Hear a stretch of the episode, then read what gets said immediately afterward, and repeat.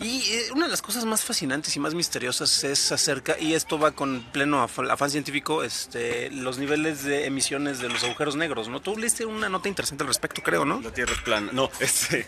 No, ese es otro programa que sí vamos a grabar, de No, hecho, ok. este, escuchen Riesgo Existencial dentro, tan pronto mi coconductor tenga tiempo, Álvaro. No, yo me apunto, güey. Yo te puedo decir por qué De la hecho, Tierra sí. es redonda.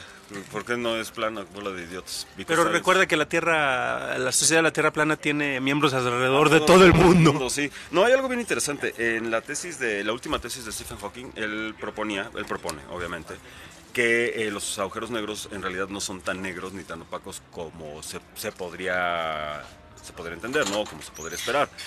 Que porque llega un momento eh, antes de llegar al Event Horizon en donde toda la materia se empieza a comprimir. Obviamente todos sabemos que la materia no se crea ni se, transforma, ni se destruye, solamente se transforma.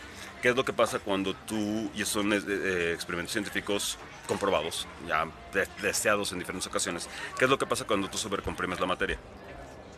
Se, gen- se genera una liberación de energía. Esa libe- liberación de energía, ajá, estamos hablando del, eh, del breve espacio entre... Literalmente el breve espacio antes del tiempo. Exactamente, en donde está, eh, donde es el point of no return, Ajá, donde ya te chupó la bruja y se podría haber dicho te chupó el agujero negro, pero no te, te chupó la bruja. Entonces, ¿qué es lo que pasa? Se está despidiendo toda esa eh, energía, curiosamente, en forma de luz. Adiós, nos vemos todos. Así se Exactamente. Adiós, perdedores. me, voy a, me voy a crear mi propio universo con juegos de azar y mujerzuelas.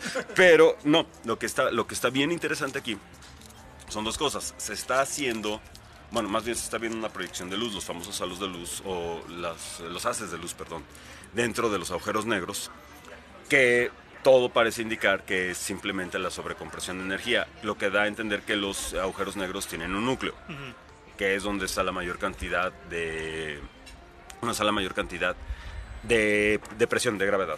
Ahora, aquí lo interesante no es esto, aquí lo interesante es la gente por lo regular cuando tiende a pensar en el universo lo piensa bidimensional.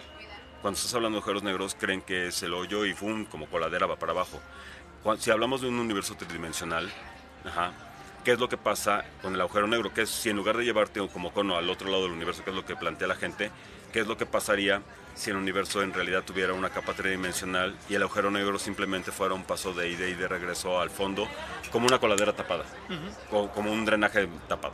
Curiosamente se ha visto en algunas graficaciones y ahorita lo que mencionaste creo que es lo más importante es, es- de- tendemos a, pens- a pensar mucho en el manejo dimensional con el cual estamos más familiarizados y precisamente también podría ser una onda unidimensional inclusive, ¿eh? pero bueno, eso lo revisaremos tal vez en otra transmisión, ¿por qué no?